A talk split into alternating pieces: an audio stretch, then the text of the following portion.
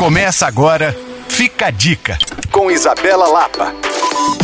Presentear pessoas especiais é bom o ano inteiro, mas viver ou compartilhar momentos especiais também. E muitas vezes as ideias parecem sumir da nossa mente. Aqui em casa, confesso, sempre buscamos momentos assim quando vamos passear. No último final de semana estivemos numa cabana que até comentei aqui no Fica a Dica e decidimos levar alguns itens preparados com a curadoria especial da Pausa Cesteria. Apesar de termos procurado um kit pensado para o momento envolvendo vinhos, pães artesanais, tomates confit, queijos e outros sabores ótimos para um momento a dois, a verdade é que a Pausa Cesteria pode criar qualquer experiência gastronômica para você, tanto para vivenciar como para presentear. Por lá, a curadoria é impecável e a delicadeza também. Um atendimento especial e muita vontade em atender e surpreender as demandas do cliente. Afinal, tudo que é feito com amor